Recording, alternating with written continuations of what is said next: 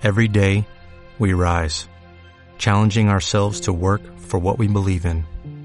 At U.S. Border Patrol, protecting our borders is more than a job, it's a calling. Agents answer the call, working together to keep our country and communities safe. If you're ready for a new mission, join U.S. Border Patrol and go beyond. Learn more at cbp.gov/careers. Bienvenidos a la tercera parte del podcast número 86 de Crónicas Gumba. A mi lado, pero desde el otro lado de la pantalla, Víctor Dalos. Buenos días, tardes, noches, según nos escuchen.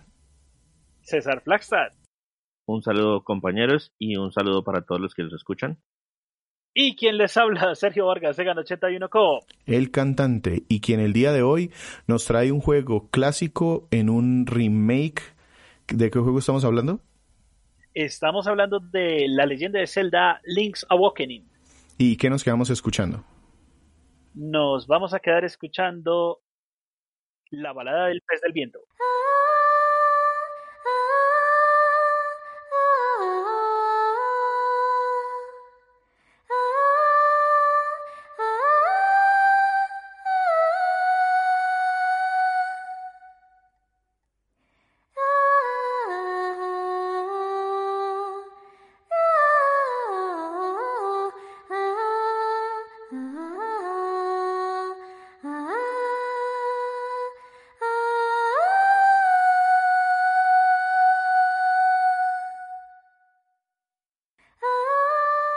Link's Awakening no es un nombre extraño, de hecho es un juego clásico, pero que Nintendo decidió volver a traer para Nintendo Switch. ¿En qué año? Primero, ¿por qué no lo trae y qué nos cuenta antes de que empecemos a hablar del juego? Este juego salió para el 2019. O sea, estamos hablando de un remake de un videojuego que salió en 1993 y que ha pasado por varias consolas de Nintendo en diferentes remakes. El primero, bueno, no, en remakes fue, no. Bueno, creo que esta es la primera vez que es un remake, remake. Remake, remake. La otra son un como como lo llamaríamos ahora un remaster antes de que se nombraran como remasters. Sí, sí, sí es correcto. Entonces, el primero salió para la consola de Game Boy en 1993. Y ahí hago una alpin pausa porque eh, de ese tenemos una reseña de junio del 2017, por si le quieren buscar. Es una de las poquitas que tenemos para esa plataforma. Y el siguiente fue una versión para la consola del, del Nintendo DX. No, igual ese, manteníamos el... no ese, ese tuvo una mejora para Game Boy Color. En, ah, perdón, sí, en señor. Game Boy Color sacaron una versión con Sí. la coletilla DX eh, o de lujo Sí. o deluxe, que lo que hacía era que le agregaba esa limitada pantalla que tenía la Game Boy Color y expandía algunas mecánicas jugables, algunos temas de llamadas. Ya ahorita de pronto hablamos un poquito de mecánicas que ya están incluidas aquí. Es correcto. Y pues el, el, el cambio más importante entre esa versión fue que en la, co- en la versión original pues estábamos manejando dos tonos de grises, porque ni siquiera podemos hablar de blanco y negro, La Game Boy, la Game Boy básica utilizaba cuatro tonos de gris. Cuatro tonos de grises, y en la versión de, de Game Boy Color ya por lo menos teníamos una paleta de colores un poquito más amplia, muy parecida a lo que era la, la, La, la NES. Super Nintendo. No, la, a la NES. La NES. A la NES. Ujú. Ni siquiera llegaba a la NES. Yo No. recuerdo que eran como 32 colores. Ajá, La- la correcto. NES daba como 50 y tantos. Entonces estábamos acercándonos, pero todavía nada que llegamos al nivel de la NES. Sí, pero se mantenía en las consolas portátiles.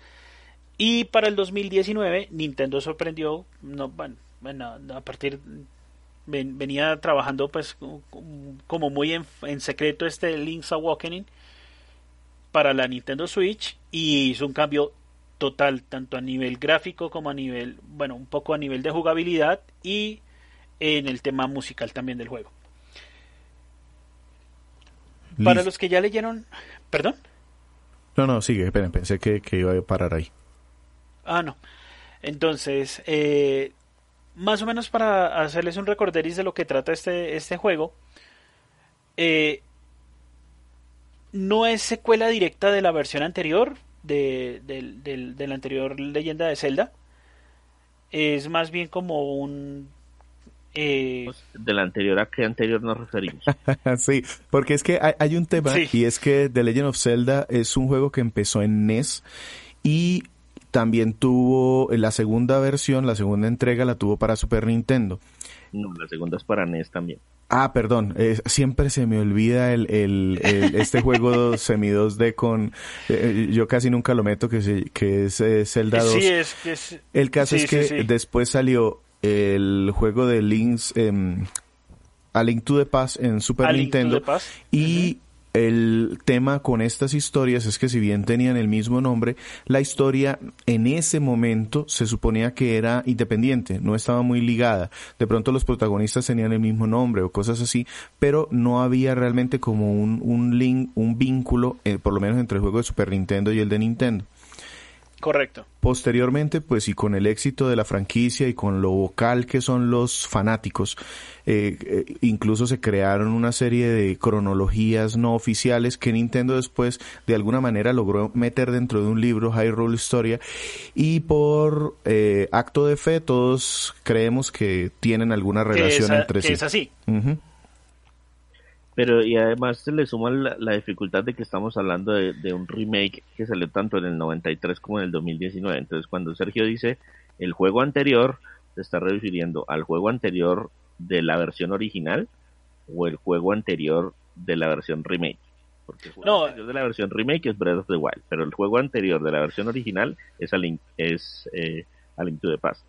Eh, es correcto, me refiero a lo, a lo, segundo. Lo que pasa es que eh, todos los links, más o menos pues en la mitología de, la leyenda de Zelda es que son diferentes links en diferentes líneas de tiempo. No hay, salvo en dos contadas ocasiones, hay una secuela directa. Y este juego lo trataron de hacer como una secuela de Link, de A Link to the Past. Pues viendo la recepción y yo creo que fue como un ganche que trató de hacer Nintendo para que se vendiera bien el juego pero prácticamente este puede ser una, una versión, una historia totalmente separada. Lo que pasa es que aquí no estamos sobre Hyrule, ni tenemos a la princesa Zelda cerca, ni tampoco el, el tema de la Trifuerza. Aquí estamos es como ahondando un poco más en el personaje de, Link, de, de cualquiera de, de los Links, y es como la primera historia en solitario de él donde no tiene que donde no tiene el peso de, de, salvar a, a Hyrule o, de salvar a, Zelda sino de, de como de, de, un autodescubrimiento del mismo.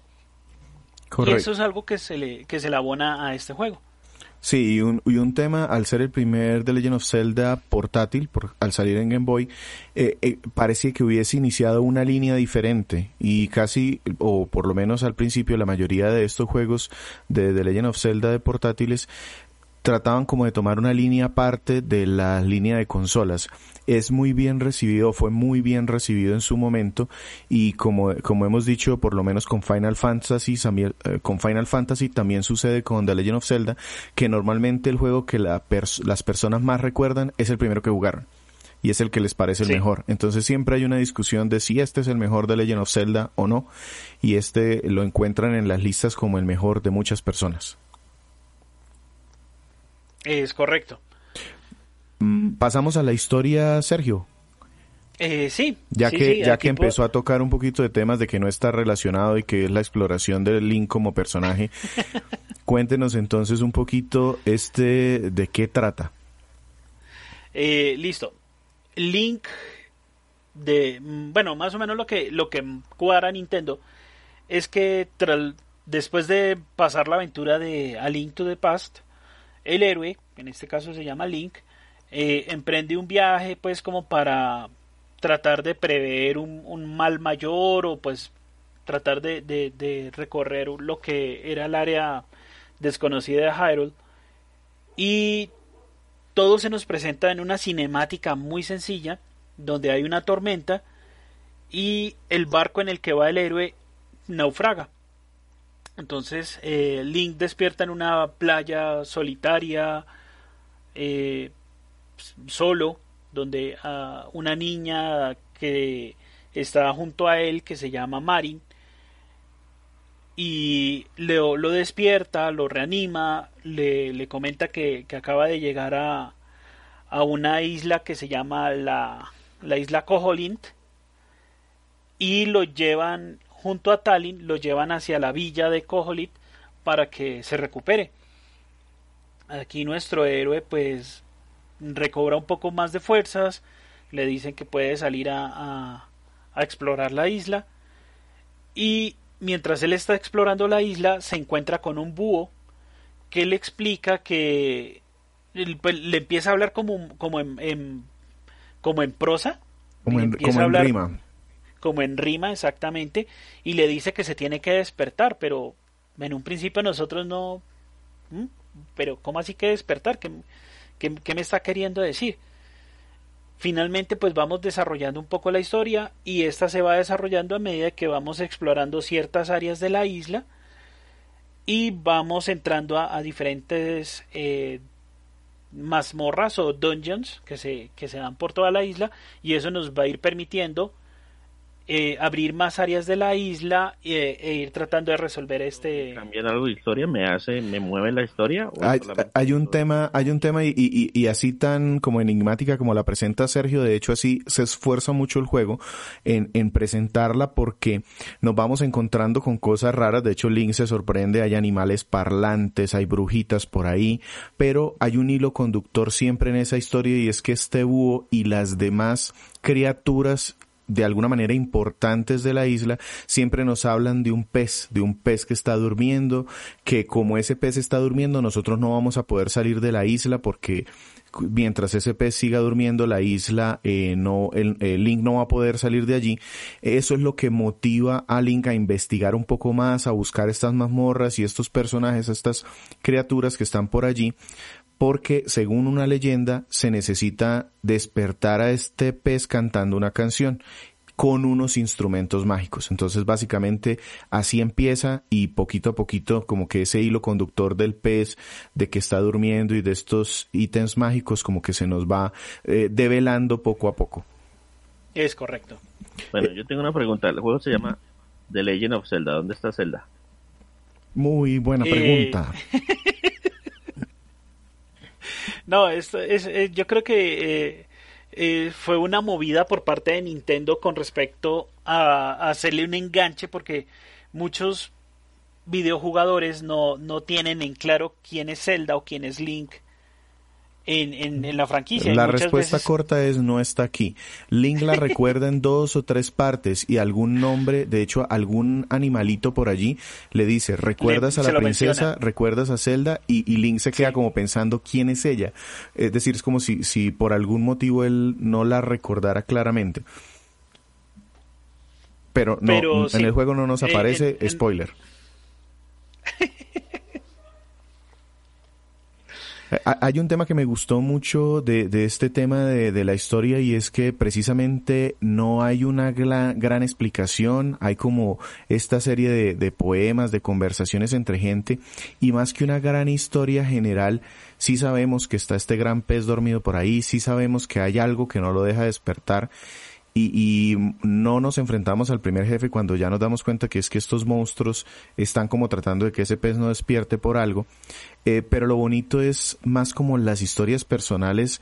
Hay muchos personajes carismáticos que así era desde Game Boy, con poco texto, con pocas animaciones nos dábamos cuenta que había una señora que acababa de tener un bebé y estaba muy cansada y su esposo estaba tratando de buscar comida.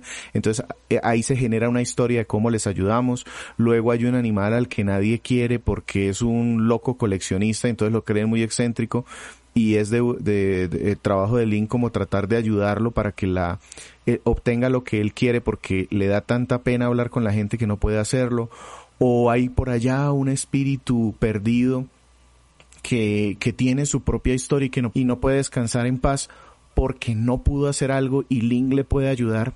Entonces, eh, son todas como esas subhistorias, esas, esas como tramas pequeñitas y personajes secundarios que están, son muy carismáticos, están bien construidos sin necesidad de presentarnos o exponernos nada. Entonces para mí la historia resultó adorable. De hecho este juego yo tengo una particularidad, lo jugué con mi hijo de, de cinco añitos, eh, en donde yo hacía, yo avanzaba en la historia y de pronto él quería jugar y como los controles son muy sencillos, ahorita hablamos de eso, él se disponía a romper, a podar el césped, a hacer huecos con la pala, a buscar corazones, a tratar de ir de un lado del otro de la isla y, y estuvo, cada vez que yo me sentaba a jugar, él se sentaba a mirar y me preguntaba qué es lo que dice, qué es lo que dice. Eh, porque le parecía supremamente entretenido ver a los monos, por ejemplo, lanzando cocos o a, o a las criaturitas que nos, que, que hablaban. Y al final, a él se le alcanzó a salir una lagrimita y fue y le dijo a la mamá que, o sea, a mi esposa, que por favor me dijera a mí que no terminara el juego. Que él no quería que se despertara el pez. Entonces, eh, porque él pues presintió, si es que si el juego, si el pez se despierta, el juego se acaba.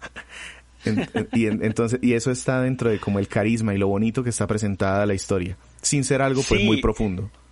Sí, sí, sí, y, y tal cual como lo menciona Víctor, los personajes son bastante carismáticos y se salen de todo lo que es la mitología de, de, lo que se ha establecido en, en la serie de videojuegos, salvo por un par de personajes y trata de ser ese ese e, ese elemento innovador en la saga pero también eh, le da un poco más de, de personalidad al juego.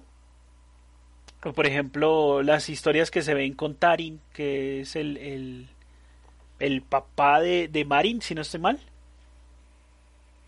Entonces eh, eso, eso ayuda muchísimo en, en, hacer rico el juego. Y otra de las cosas que ayudan mucho, y es lo que voy a hablar a continuación, es el aspecto gráfico. Pero, pero antes de, cambiar el tema, eh, ¿qué tanto cambia el original?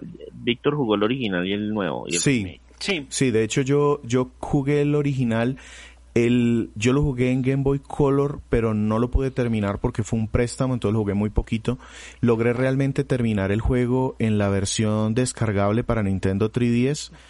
Yo lo jugué en la versión descargable de Wii U. Ajá, y el, realmente la historia es prácticamente la misma. En Nintendo Switch hay algunas versiones agregadas, es decir, se aclaran un poco más los textos, las frases son más largas, eh, digamos que para dar también un poco más de contexto a la historia, pero el hilo central no cambia nada como historia. Entonces, yo, yo, para resumir esta parte, es una historia entrañable, puede ser como un cuento de hadas incluso, no es nada del otro mundo, no te va a cambiar la vida, pero sí es una historia bonita de seguir. Y contada con elementos muy simples, como trayéndose esos elementos muy viejos de un juego de Game Boy. Eh, aquí entonces esto me da pie para, para hablar. Es un juego de Game Boy y que lo trajeron a 2019. ¿Cómo, cómo lo encontró en jugabilidad, Sergio? Eh, este juego tiene una vista cenital. O sea, estamos viendo el, el, personaje eh, como desde el, desde el aire, pero con una inclinación un poquito.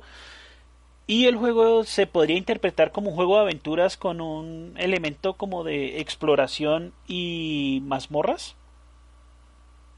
Más o menos, que es más, que es más o menos lo que sería la primera, la, la, primera fase de lo que fueron los juegos de la leyenda de Zelda. Tiene eh, nuestro personaje ataca con la espada, defiende con escudo, podemos utilizar ítems que vamos encontrando a, medida que vamos desarrollando la historia. y nos movemos. Una, una, de las cosas que me llamó la atención de este juego con, eh, con respecto a, los a, a, las, a, la versión de Game Boy es que tenemos el, el tema de, de que cambiamos de, de una vista, como les comentaba, aérea. En algunos escenarios pasamos a una vista en 2D que para pues como una especie como de plataforma pero pequeñito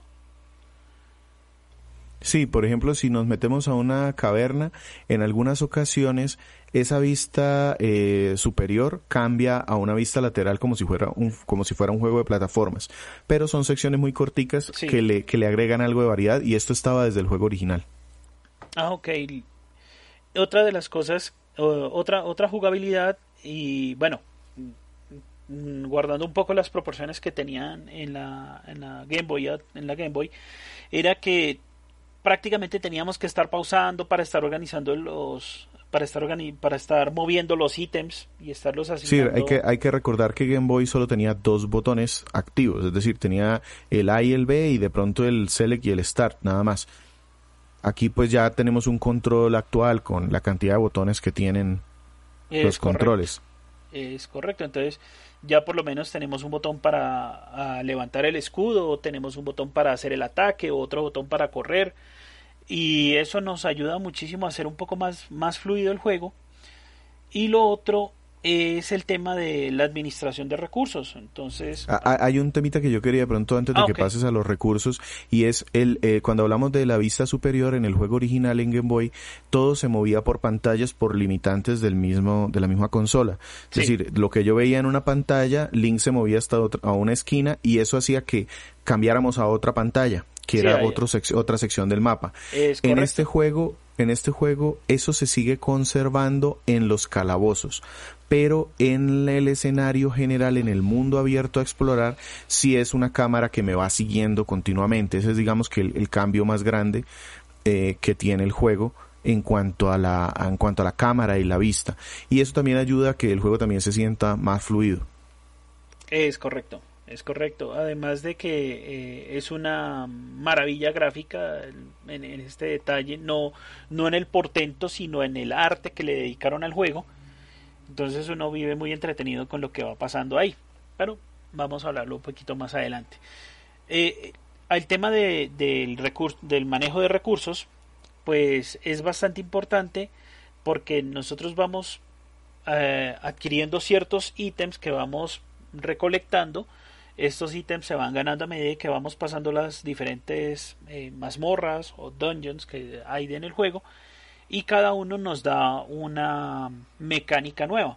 Por ejemplo, si utilizamos el, si, utilizamos la bandana de fuerza, pues nuestro personaje podrá levantar objetos pesados.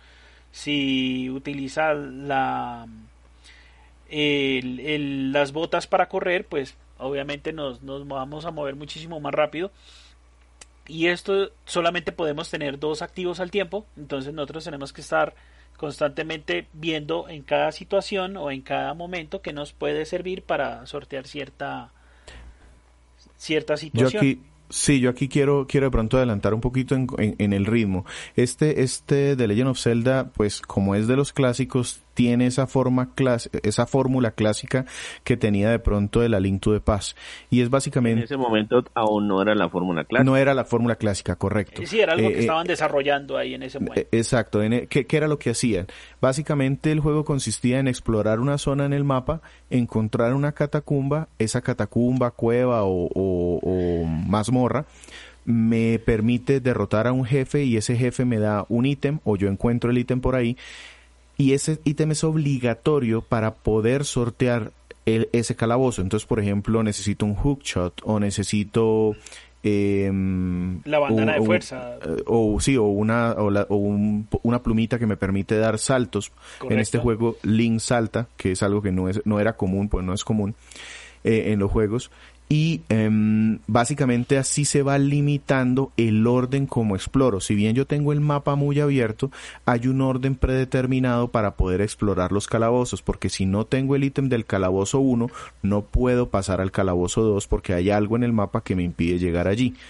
Eh, lo que dice Sergio, de pronto eso también fue una mejora de este remake, y es que originalmente estos ítems eh, de, de, mm, habilidades como por ejemplo la fuerza de Link de poder levantar algunos obstáculos o las botas para correr, antes se debían equipar cada una porque si no se tenían equipadas, pues Link sencillamente no corría rápido o no podía eh, dar el salto, o perdón, o no podía levantar estas cosas pesadas.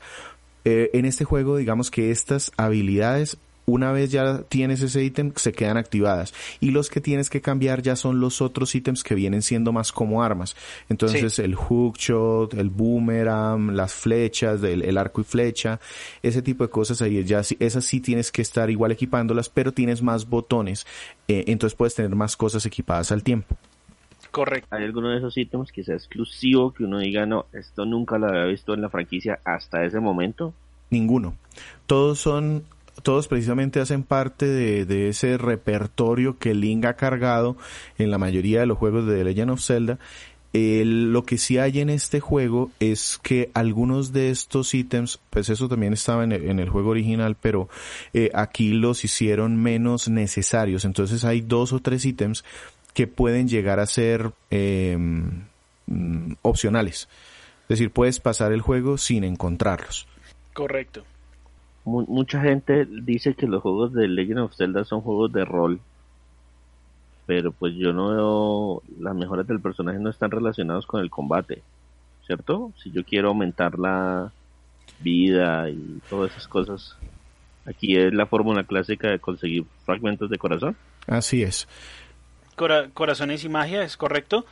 Eh, nosotros tenemos que ir recorriendo el escenario para ir eh, resolviendo algunos, eh, bueno, más que resolver es encontrar algunos fragmentos de corazón que nos van, a, medida que yo reúna cuatro fragmentos de corazón, me abre un espacio para, para la cantidad de corazones que puedo llevar en ese momento. Podemos llegar a recolectar hasta 20 si no estoy mal. Y eso es lo que nos permitirá tener mucho más aguante con respecto al juego o en, o en las batallas. Pero por decirlo de alguna manera. Sí, y, este es un tema, digamos, que le da también gran variedad al juego en cuanto a las situaciones en las que estamos, porque la mayoría, la mayoría de los corazones se obtienen por derrotar a los jefes finales de los calabozos. Es como la gran recompensa. Nuestro personaje va creciendo en vida por ir avanzando en la historia.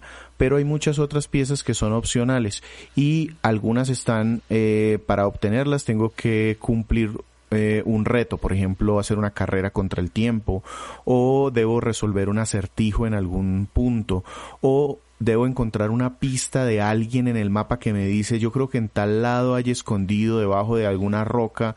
Entonces es como como el mapa del tesoro que me dan para ir a buscar esa pieza ya. Entonces hay muchas mecánicas para poder aumentar esa vida.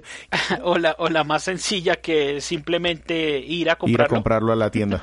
Sí ir a comprarlo a la tienda. Entonces, digamos que eso le da una, una gran variedad de, de situaciones eh, a este juego. Sí, es correcto. Aquí, aquí seguimos manejando las rupias, que es la moneda del juego. Y se hacen importantes porque incluso algunos de los ítems eh, de estos que les digo que son opcionales se pueden comprar. Eh, algunos incluso de los obligatorios, puedes encontrarlos en unos calabozos o cumpliendo algunos retos o ir a la tienda y si tienes suficiente dinero comprarlos. Entonces eso también eh, puedes donarle a la gente y si le donas a la gente entonces te dan algún consejo o algún tip o sencillamente te roban. Entonces eh, da ahí algún algún gusto, digamos que también jugar con eso y es otra forma de mejorar al personaje sin que yo lo vea tampoco como un juego de rol.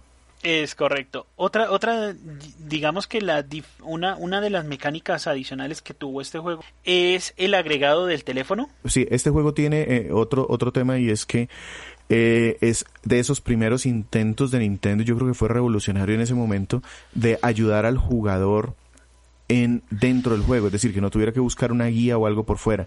Entonces aquí hay una serie de estaciones de teléfono en donde hay un viejito que no nos habla en persona y la esposa nos dice, no, es que él no habla con la gente cara a cara, a eso le gusta hablar por teléfono. Entonces si tú lo llamas... Sí, esas manías locas que tiene la, ah, la gente ajá, ya hiciste tal cosa, entonces puedes ir a tal lado o apareció tal cosa sospechosa en otra parte. Y es una forma como de si de pronto dejaste de jugar durante algún tiempo o, estás perdido en el juego, buscas un teléfono y ahí mismo el juego te va dando como algunas pistas de dónde tienes que ir.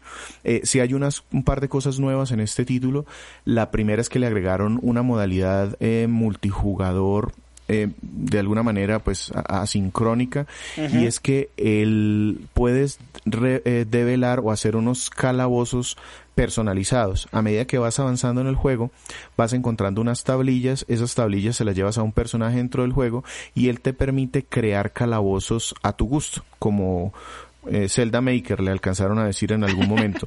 Pero solamente es hacer el calabozo, le dices dónde está el enemigo, puertas, llaves, cosas así, eh, acertijos.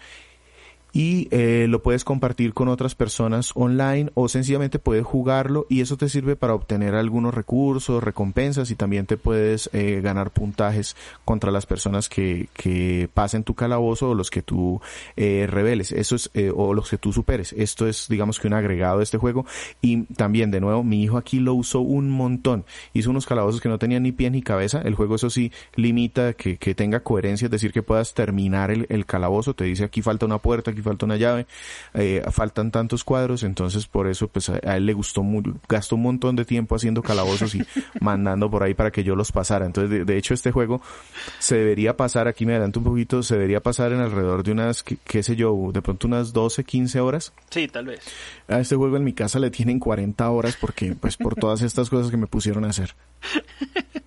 y otro, otro, otro agregado es el tema de los amigos si tienes amigos de relacionados a la leyenda de Zelda, los puedes sincronizar con el videojuego y al sincronizarlos con el videojuego te pueden entregar eh, te pueden entregar o ítems o te pueden dar esos materiales que comentaba Víctor para la creación de, de mazmorras. Sí, como y... un tema ahí opcional sencillamente por, por esa funcionalidad. De hecho, eso es otro tema cada dos días mi hijo estaba poniendo todos los amigos que tenemos para tener cositas. Eh, en, en, general el juego no, no es mucho más que eso. El combate es muy sencillo, sí. no, no mejora mucho, es decir, la espada sí mejora un poquito, pero realmente la mecánica es la misma de hacer siempre el mismo tipo de swing, el mismo tipo de poner el escudo para evitar cosas del principio hasta el final del juego, pero nunca se siente, digamos que que el juego sea igual o sea monótono, porque lo que va cambiando en el juego, en mi opinión, eh, Sergio me dirá él, él cómo lo percibió, es más la dificultad del calabozo en cuanto a la cantidad de enemigos, los acertijos son más complicados, hay un, hay un calabozo al final en donde yo tuve que poner marquitas en el mapa. Afortunadamente el juego permite hacer eso, que tú paras el mapa y pones marcadores de diferentes formas porque ya se hacía bastante complejo. Es que este es un sí. portal que lleva a tal lado y si yo muevo esta palanca se activa esto y si yo tengo esto activo entonces tengo que pasar por acá pero luego tengo que devolverme para, para que no me quede bloqueado. Entonces realmente el juego va haciéndose más complicado es en la cantidad de enemigos y la fortaleza de los mismos y en la dificultad de resolver los acertijos. Esto es un juego que, que sí es un poquito, al final ya se hace un poco más complejo con esos, con esos acertijos. Es correcto. Y más allá de la cantidad y la y, y, la dificultad de los enemigos es que los enemigos son variados con respecto a su funcionalidad. Entonces estamos hablando de enemigos que imitan tu movimiento, en, hablamos de enemigos que van en el aire, que van volando, enemigos que tienen que, que tienen más fuerza. Entonces, sí, unos que son invulnerables y solamente los puedes derrotar con un ítem, algunos que tienes que hacerlos caer en una trampa porque si no, no se mueren, cosas es, así. Entonces, eh, eso es lo que le da variedad al juego. Es correcto. Y me gustó muchísimo la, la mecánica de, de, hacer parry. Que es que cuando me atacan, en el momento preciso levanto mi escudo, el golpe de él rebota y queda con la defensa, con la defensa abierta. Y eso puedo aprovechar para hacer un golpe eh, que le baja prácticamente la mitad de la vida. Entonces, sí, muchos de, muchos de los enemigos juegan con eso. Es correcto, entonces eso me pareció muy bueno, o sea, y la animación que se da en el juego es bastante animado, es bastante bonito ver eso. no, no sé, pues ustedes lo comentaron en algún punto, pero no, no creo que no lo hemos como detallado el juego, pues la primera entrega era vista aérea, la segunda entrega era vista lateral, este tiene ambas cosas, ¿cierto? Sí, así es. Tiene una vista aérea con una pequeña inclinación, eh, muy parecido a los juegos eh, desde Super Nintendo y luego los juegos de portátiles como 10 y, y 3DS. Mm, pero tiene algunos espacios en donde pasamos a esta vista lateral. Sí. ¿Y que cambia ahí las cosas? ¿Funciona igual? ¿Cambia algo?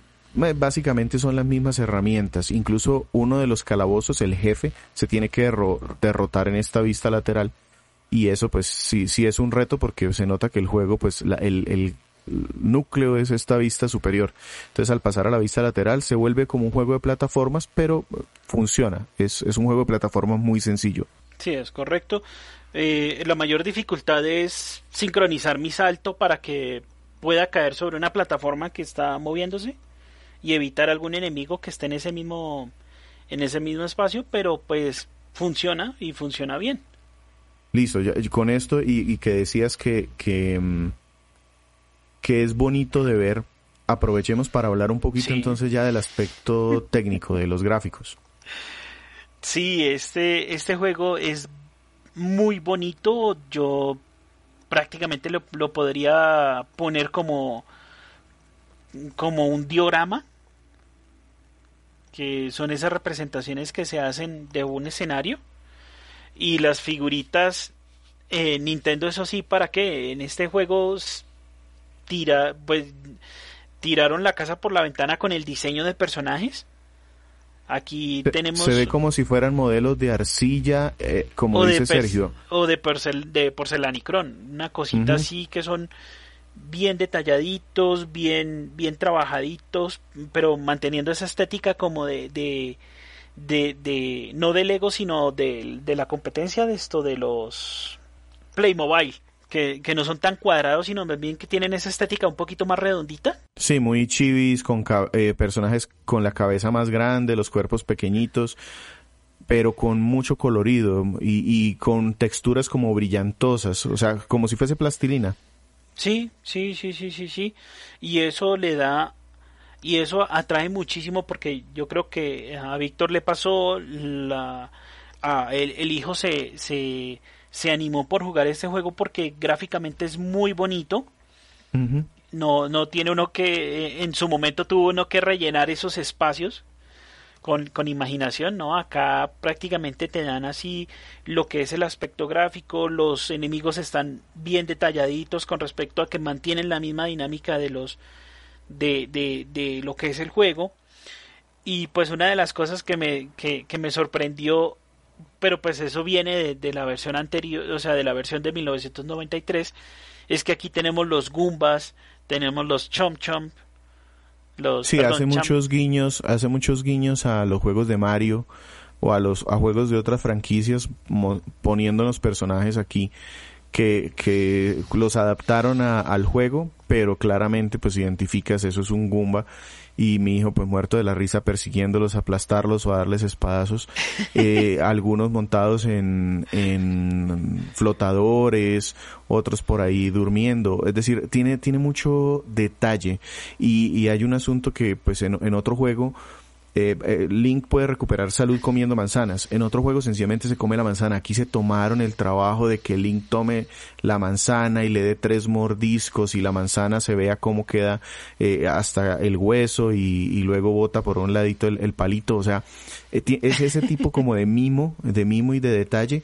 Y trataron ya de a esta, a estas texturas de, de, de arcilla o de porcelanicrón ponerle otros efectos. Entonces, las luces, los brillos del agua, eh, una tormenta de arena o neblina. Entonces, todo esto agrega mucho a ese ambiente como místico, como si fuera un cuento o una, o una historia contada para niños de, de títeres o de muñequitos me parece que está muy muy bien visto y de hecho eso sí, como dice Sergio, eso fue lo que atrajo. Suena un look muy infantil. Eh, digamos que muy es reconfortante, es decir, sí puede ser para niños, pero realmente mi esposo también se sentaba conmigo a verlo porque es uno de esos juegos que son agradables de ver sin sentirse como una caricatura de pronto infantil, y porque de hecho sí me dice eh, yo veo las caricaturas de niños y me repulsa, a mí me da repulsión, no me gusta, no me gusta el arte de niños que hay ahora. Esto es más como un cuento clásico.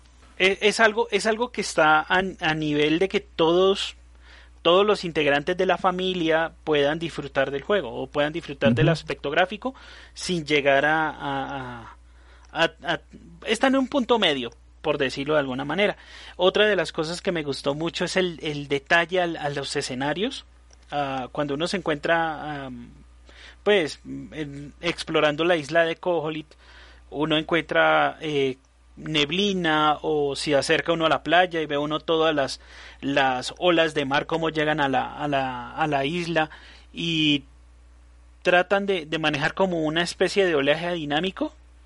Correcto, entonces se ve como si esta arena de mentiras se humedeciera y luego se va secando y de hecho hay algunos retos que tienen que ver con eso, de, de inundar alguna zona del mapa y luego eh, que al secarse cambia de color, es decir, todos este tipo de detallitos, aunque no pasa tampoco sin, sin problemas, porque a pesar de no ser un juego muy exigente, pues siempre tenemos la misma vista lateral, los modelos si bien son muy simples, eh, pues son muy detallados, perdón, tampoco son nada del otro mundo, el juego tiene problemas de desempeño en algunos puntos. Sí. Y para las personas que de pronto sean muy exigentes con este tema de que se caigan los cuadros eh, por segundo cuando están jugando, aquí pasa en algunos sectores que uno dice, pero ¿por qué se cae en este juego el, el, el frame rate? Pero se cae. Pero, pasa, pasa de forma consistente. No, siempre eh, sí, siempre, siempre en los mismos sectores, sí. Eh, por ejemplo, hay un, hay un, antes de llegar a una determinada villa en el juego, una villa de, de unos animales, siempre en ese sector se cae. Eh, y además el juego tiene por defecto activada una opción de, de darle como un cierto desenfoque a las esquinas de la pantalla eso agrega mucho a la atmósfera. Yo al principio lo jugué así, me parecía muy bonito, es decir, parecía como si estuviese viendo de nuevo una de estas historias clásicas, un programa clásico, pero con el tiempo me cansé porque yo quería ver qué había en esa esquina, si era algún detalle, si era algún, algún cofre o alguna cosa escondida. Eh, afortunadamente pues hay un botoncito ahí, uno se mete a opciones gráficas y lo quita, pero no está por defecto. Entonces ese, ese, ese efecto como, como de desenfoque eh, eh, como de poner borrosas las esquinas, es bonito, pero por un ratico, ya después yo lo quité.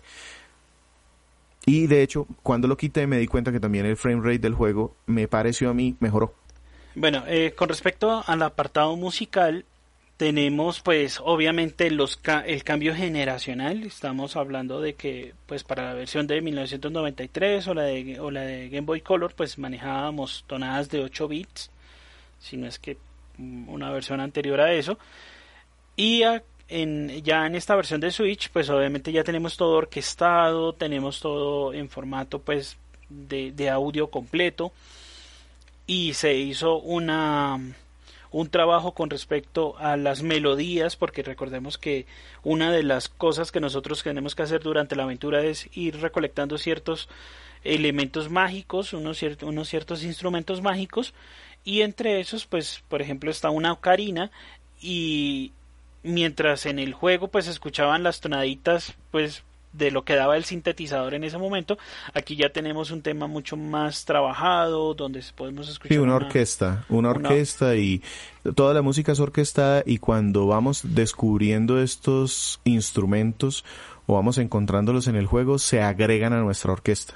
Es correcto. Y en el apartado de, de, los personajes, pues nuestros personajes hablan, bueno, no, no Link, porque Link siempre ha sido mudo desde la primera entrega, pero nuestros personajes hablan como con una cierta, como con una especie de Girbish, de, de... Sí, Gibberish. Como que tienen soniditos, pero no son palabras como tal, son solo sonidos que afortunadamente aquí funcionan bien, porque pues venimos de otros juegos en donde son muy, muy fastidiosos, aquí funcionan muy bien. Es correcto. Y eh, eso sería pues así eh, eh, en grandes rasgos lo que sería la leyenda de Zelda de Link's Awakening. ¿Qué nos quedamos escuchando Sergio antes de pasar a lo bueno, lo malo y lo feo? Nos quedamos escuchando Let the Journey Begin.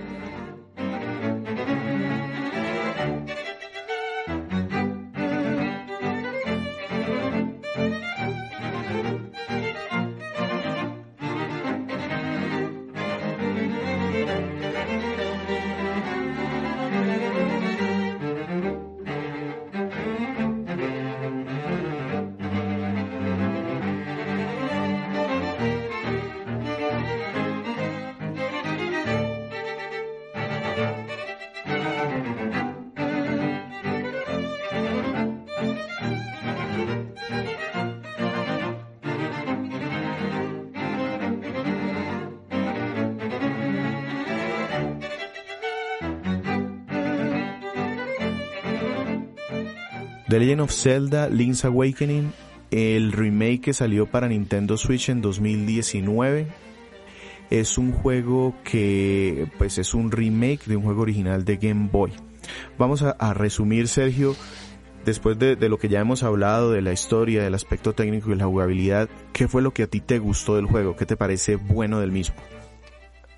El primer aspecto y el más obvio de todos, el diseño de arte fue, en pocas palabras, perfecto.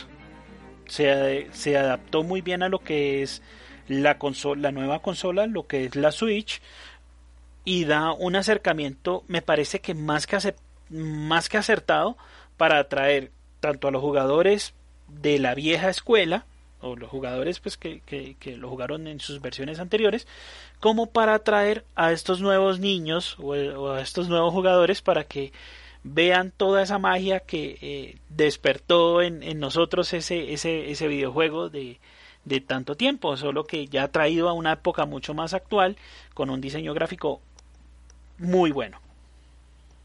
Sí, básicamente yo lo definiría como un juego encantador. Eso, eso es. es sí. me, me, toda mi familia tuvo que ver con el juego. Mi, mi mamá venía y lo veía por ahí corriendo y decía, ay, qué juego tan bonito, ese sí me gusta. Y se quedaba, y se quedaba con Alejo viendo cómo podaba el césped.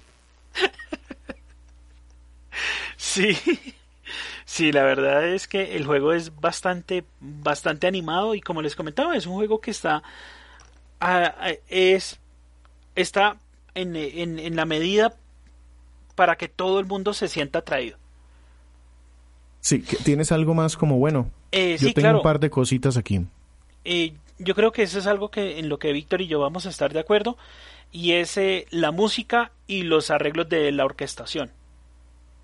O sea, sí, el, también el aportan, a, aportan a ese ambiente general de juego. Sí, eso fue bastante acertado también. Y otra de las cosas que me que yo lo pondría como bueno es el tema del multijugador online pues con, con, con, el tema de que no es sincrónico sino que yo voy creando mis mis mazmorras para que la gente pueda entrar y, y, y pasarlas lo que es, lo que dijo Víctor en, en, su momento que era un Zelda, un Zelda Maker eso me parece que le agrega un poco más de, de vida al juego y lo hace sí. bastante rejugable Sí, es totalmente opcional. Yo creo que si yo hubiera jugado solo el juego ni lo habría tocado. O sea, habría hecho como la misioncita esa que es obligatoria como para mostrarme que eso está ahí, pero yo no lo hubiera tocado. Pero encontré que, por ejemplo, a mi hijo sí le gustó mucho. Y él le gastó muchísimo tiempo y le sacó mucho provecho.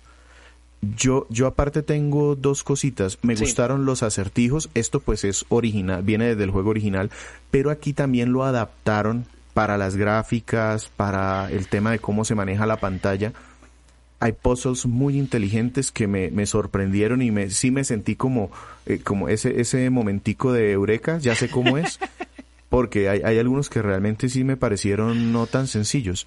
Entonces eh, me gustaron los puzzles en general, los, los acertijos. Y me gustó mucho la exploración. Este es un juego en donde vas hasta donde puedas en el mundo y algo encuentras, algo te recompensas, bien sea una caracola, que no hablamos sobre eso, pero pues ahí hay como, es como una misión secundaria o un minijuego. Sí. Eh, de recolectar unos, unos caracolitos, eh, o bien sea rupias, así solo sea rupias, que es como el premio más básico, tú sabes que esas rupias te sirven para algo en algún momento. Entonces realmente eh, la exploración se ve recompensada y es entretenida de hacer. Sí, es correcto. No, esos, esos puntos estuvieron muy buenos, Víctor. El, el, yo tengo el último ya sí que me gustó, no, no nada como muy bueno, pero el, el señor del teléfono sí me gustó. El, lo, de lo que hablábamos de, de, que la guía dentro del juego sí. está totalmente opcional, pero realmente yo, yo lo, lo vi muy útil porque, de nuevo, como, como lo estábamos jugando entre dos, eh, muchas veces yo llegaba, prendía la consola y decía, ¿y por qué estoy aquí? No tenía ni idea por qué estaba en, en la mitad del desierto, yo, yo nunca vine acá. Entonces fui, iba, buscaba un, una caseta hasta el teléfono y este señor me decía, ah, recuerda que puedes ir de pronto a hacer tal cosa. Entonces eso me gustó bastante y que lo hacen con mucho, es decir, no, no es sencillamente un requisito entrar a un menú y verlo, sino que le ponen mística detrás de habla con el señor, la cancioncita del inicio, que me dé el regaño típico del viejito eh, cascarrabias, pero, eh, o el búho también, dándome como esas guías, me, me gustó bastante. Eh, para mí estos son los buenos, no sé si tengas más o pasamos a lo que de pronto tengas como malo o feo. Eh, sí, no, podemos pasar a lo que es lo malo. Pero yo solamente tengo eh, un pues un par de cosas malas, que es el tema de la caída de los frames, que lo que comentábamos, oiga, pero esto no otra vez el, el zumbido. O, pues en el tema de las caídas de los de los frames, pues uno no, no, no ve que la consola esté pues en, eh, a full de, de capacidad de trabajo, pero pues es algo que, que afecta un poquito la jugabilidad. No es que me va a detener a, a, seguir avanzando en la historia o, o, no voy a poder desarrollar un combate, pero sí se ve. Sí, se ve. sí yo, lo, yo eso lo tenía dentro de lo feo. No, no, no malo porque no me dañó el juego y es en, en ocasiones muy puntuales. Afortunadamente no pasan los calabozos en donde de pronto el combate es muy exigente. No me pasó, pero sí, sí ocurre. Sí, eh, para mí eso fue lo único malo. No sé si de pronto Víctor tiene otra cosa. Yo, yo tengo otra cosita fea y es que cada vez que hay un tema y es que hay unos ítems que me dan unas mejoras temporales. Una mejora temporal en la defensa y una mejora temporal en el ataque. Son como unas castañas o unas nueces. Sí, señor. Y resulta que cada vez que Link se encuentra con esas, entonces hay una animacioncita de él tomándola del suelo y levantándola y la castaña de no sé qué me sirve para ganar más ataque y la ganancia de no sé qué todas las veces durante las 40 horas del juego. Entonces, eh, digamos que eh, eh, ese, ese tipo de cositas sí me llegó a fastidiar al final. Pues no es malo, pero, pero sí digamos que, hombre, yo, yo ya sé, esa rupia morada vale 50 o 100, no sé cuánto, ya, ya se me olvidó. Pero, pero que cada vez que, que encuentro una de esas me digan o me saquen ese letrerito, pues no, no le vi como mucha necesidad. y eso, eso básicamente es lo que tengo. Sí, bueno, ¿qué calificación le daría el juez Gumba? Eh, el juez Gumba le daría una calificación de comprable. Es algo que se recomienda tener en el, en, el catálogo de, de la Switch. Es un juego muy bonito, es un juego que puedes disfrutar muchísimo, ya sea con, con, otras personas viéndote jugar, porque es un juego que también se deja, se deja ver jugar por el aspecto gráfico, es muy bonito, es muy muy bonito. no, no, no, tengo otro, otro, otra palabra para describirlo, pero se deja ver y eso es muy muy bueno cuando tienes a, tus hijos o tienes a tu pareja al lado y, y quieren ver o se interesan por el por el videojuego y que es en un rango que, que se puede disfrutar. Eh, en la reimaginación, el aspecto gráfico apunta muy bien y por eso yo lo yo consideraría que, que, sería un comprable para el, para el catálogo de la Switch. Sí, yo, yo, ahí, yo, ahí, yo ahí coincido, definitivamente es uno de esos juegos encantadores y que vale la pena conseguirlo. Si nunca lo has jugado, es una buena experiencia pero siempre advirtiéndole a las personas que a pesar de que tenga el mismo The Legend of Zelda en el título, no tiene nada que ver con Breath of the Wild, pero absolutamente nada que ver. Entonces eh, es otro tipo, otra otra forma de ver de pronto la, la franquicia. Mecánicamente es muy diferente. Mecánicamente, artísticamente. Un remake salió 60 dólares, ¿no? Sí, correcto.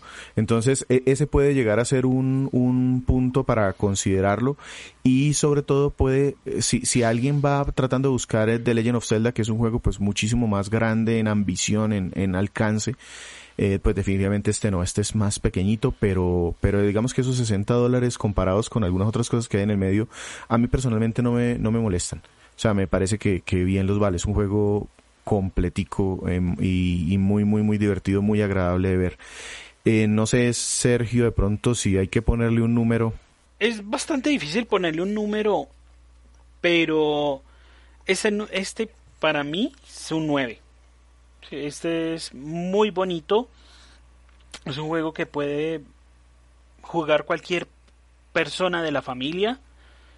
Y me parece que hace muy bien ese trabajo de tanto de traer a la, a, la, vieja escuela de jugadores como a la nueva generación y mostrarles que, oiga, mire, pero es que también puedes jugar un juego sencillito, pero que artísticamente es muy bonito. y, y, que se puede disfrutar en diferentes generaciones de personas. Y me parece que, que, son estos juegos que uno puede jugar fácilmente entre padre e hijo, que fue la, experiencia que, que, le pasó a Víctor, y que se da para, para, para acercarlos como jugadores. Así es.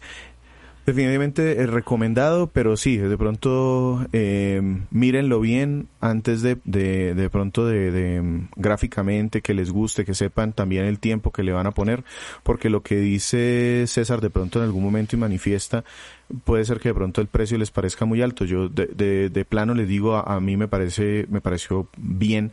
De hecho, yo no lo compré de salida no por, por el precio, el precio no me molestó, sino fue porque no hacía mucho tiempo antes había pasado el juego en, en 3DS. Entonces dije, quiero dejarlo descansar un poquito como para que se me olvide lo que jugué en, en 3DS y, y, tomarlo como algo fresco y me parece que fue, fue lo correcto, lo disfruté mucho. Sí, el juego original es, pues, en las consolas virtuales se encuentra normalmente en 8 dólares, creo, 6 dólares, no me acuerdo los precios esos. Sí, que creo, creo que es como en 6 dólares en sus, con sus eh, 16 colores y, y su matriz de puntos prácticamente porque el arte era, pues, muy muy limitada en Game Boy y en eso se encuentra.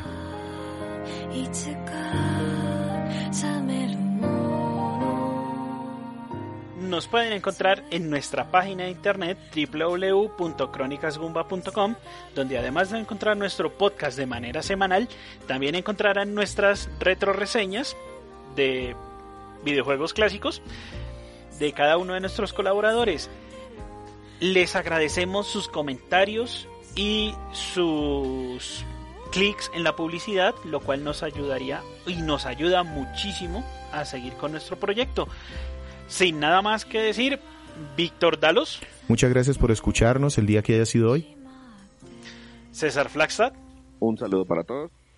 Y quien les habla, Sergio Vargas, Segan81 Co. Hasta pronto.